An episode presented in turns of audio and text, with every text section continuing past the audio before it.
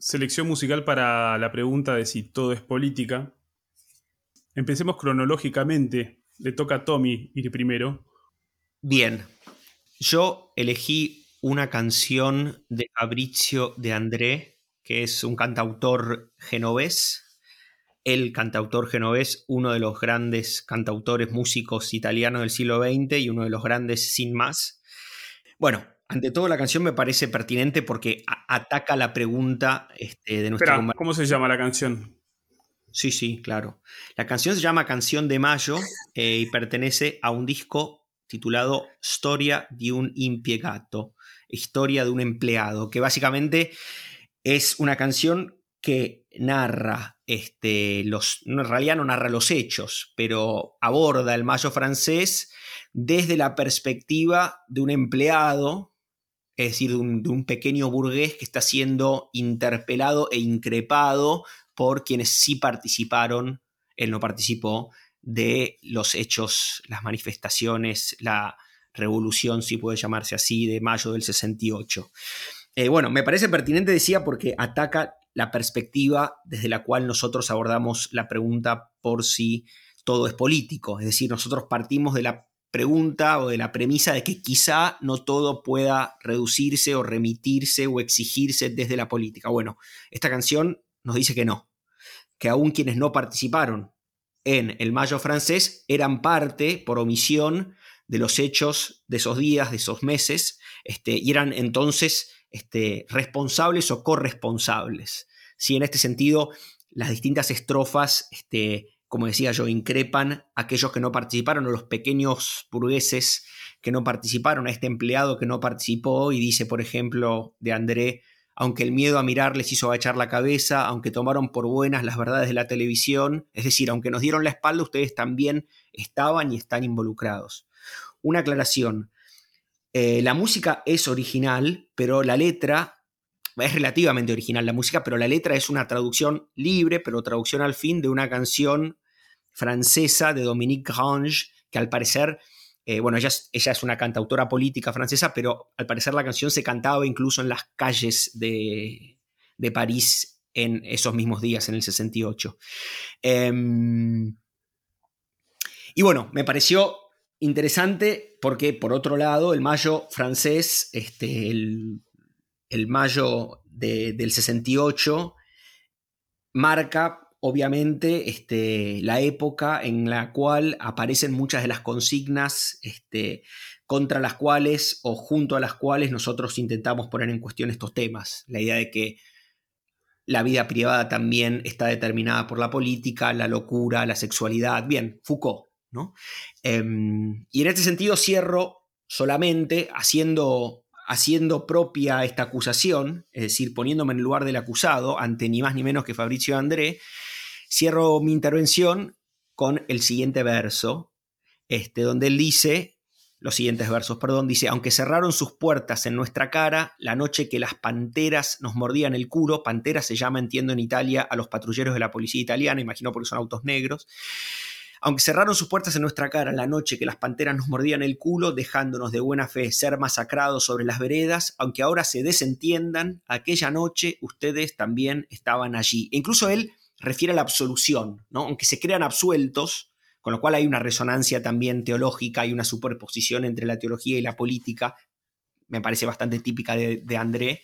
Em, bueno, ustedes también estaban allí, con lo cual nosotros, que queremos preservar un espacio ajeno al de la política, de acuerdo a, de acuerdo a Fabricio, estamos equivocados. Un grande, Fabricio, gran poeta también, una persona muy inteligente, muy intensa, se escucha en la voz, recomendado universalmente, desde aquí. Un distinto, como se diría en el fútbol. Definitivamente un distinto. Y en Génova, bueno, una figura, es el genovés y su cara está por todos lados eh, es lo que, lo que un poco Pino Daniele sería en Napoli, también, eh, al menos cronológicamente. Hay que aclarar que Alex es un, es un italófilo en un sentido amplio y en un sentido particular porque está casado eh, o va a casarse en realidad con una italiana, Susana, que es de Génova. Le mandamos un saludo a Susana desde acá. demasiados detalles estos. Eh, vamos con la siguiente canción, cronológicamente es la de Nacho. Sí, eh, elegí Dylan, eh, Political World, y Dylan nos dice que tenemos razón, contrariamente a la canción anterior, porque comienza esta contraposición, dice, vivimos en un mundo político, el amor no tiene ningún lugar, de alguna manera hay una queja, y ese mundo político que va describiendo la canción es un mundo, de algún modo, del encierro, ¿no? Un mundo en el cual digamos, no hay ninguna afuera y ahí comienza el carácter equivocado, disvariado en el cual entra la razón, ¿no? Y de alguna manera eh, genera justamente esta desorientación, dice él, y de alguna manera la sabiduría creo que lo pone como, que puede ser la virtud de la razón para seguirlo Aristóteles, eh, no deja ningún rastro, ¿no? Entonces pensaba en el texto de Kant, cómo orientarse en el pensamiento, que es un poco lo que intentamos hacer nosotros, creo yo, en el programa ante esta, este carácter eh, absoluto de lo político. Eh, es interesante, me parece a mí, porque Dylan en un punto había sido asociado en los 60 con lo político, fue entronado justamente como una figura de lo político, con su música folk, Incluso su gesto de pasar a la música, eh, a la guitarra eléctrica, fue romper también con esa figura que se había gestado alrededor de él con todo lo, que generó también, ¿no? Eh, con lo que provocó en aquellos que, lo habían, lo habían eh, entronado. Creo que ahí. está la famosa escena donde le gritan Judas, ¿no? Ni más ni menos. Exactamente, exactamente, como un traidor. Y la película Scorsese, ¿no? Trabaja bastante. Eh, es de Scorsese, Eso está, sí, eso está. está, muy bien, está muy bien explicado eso. Em, y por, último, digo, dice, o dos cosas. Uno, la vida está en los espejos, dice él, y la muerte desaparece, que también, como recordaba Ale, hemos hablado también la muerte como algo que se sustrae, así como el amor a lo político, sin ser figuras absolutas, sino como que algo de ello se sustrae. Mismo eh, Ale había preguntado, ¿no? O sea, el amor puede ser explicado, absolutamente agotado desde lo político. Creo que ahí Dylan también tiene esa misma, esa misma pulsión, ¿no? Em, y también esta idea de, lo, de, lo, espejado, ¿no? De lo político en el sentido de que uno toma partida y tomando partida también se espeja a sí mismo y se posiciona, ¿no? Ante la mirada de los demás y ante la mirada de sí, y hay como un gesto narcisista también en esta cuestión de lo, de lo político. Y simplemente lo último, porque él cierra diciendo algo así como eh, climb into the frame, ¿no? Como eh, ir al límite, ¿no? Llegar al, marco, ¿no? Digamos, de algún modo hay como algo que, clausura. Ir a ese lugar dice eh, shout God's name, como grita el nombre de Dios y dice, aunque no sepas, eh, nunca estás seguro, never sure what it is, ¿no? ¿Qué es esto, ¿no? ¿Qué es el nombre de Dios? Y me parecía esto también como un gesto teológico, también, como decía Tommy, y también es como el nombre de lo innombrable y también como una figura muy precaria. También me hacía acordar a Benjamin, ¿no? Como que el gesto de la salida de lo político es un gesto mesiánico que de algún modo eh, cristaliza una situación eh, absolutamente eh, clausurada sobre sí misma en la invocación de algo otro que siempre va a ser precario y que nunca va a poder ser eh, caracterizado por la razón eh, existente en tanto que la razón existente ah, está ya eh, sobredeterminada, ¿no? Sí. Perdón, simplemente eso en, en, ese última, en esa última, en ese último Un paréntesis muy breve. Eh, a partir de esto último que decía Nacho, hay que recomendar una película que hace mucho tiempo Nacho nos recomendó a nosotros, que se llama De dioses y de hombres,